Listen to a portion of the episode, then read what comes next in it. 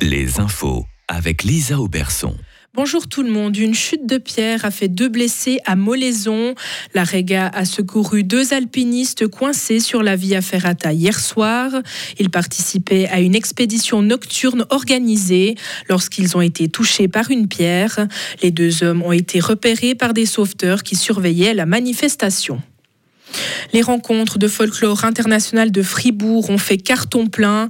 Des milliers de spectateurs ont assisté à une trentaine de représentations gratuites.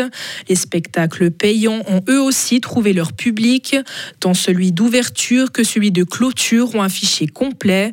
En attendant leur 50e édition en 2025, les RFI parcourront les routes de la soie l'année prochaine. Le manque d'enseignants et la canicule marquent la rentrée scolaire. Des milliers d'élèves en Suisse se préparent à reprendre le chemin de l'école demain.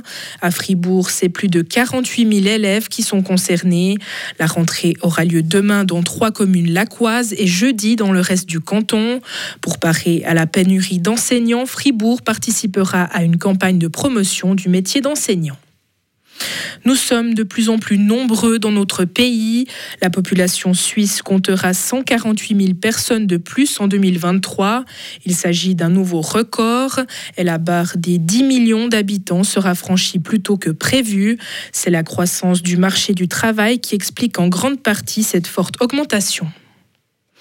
Un projet pour augmenter la consommation de produits végétaux. L'administration fédérale a rédigé ce texte qui sera publié le mois prochain. Il prévoit notamment que les agriculteurs élèvent moins d'animaux et cultivent moins de fourrage. L'Union suisse des paysans s'oppose à ce texte. Cette stratégie climat pour l'agriculture comprend 50 mesures. Elle prévoit que d'ici à 2030, au moins un tiers de la population se nourrisse selon la pyramide alimentaire. La sonde russe Luna 25 s'est écrasée sur la Lune.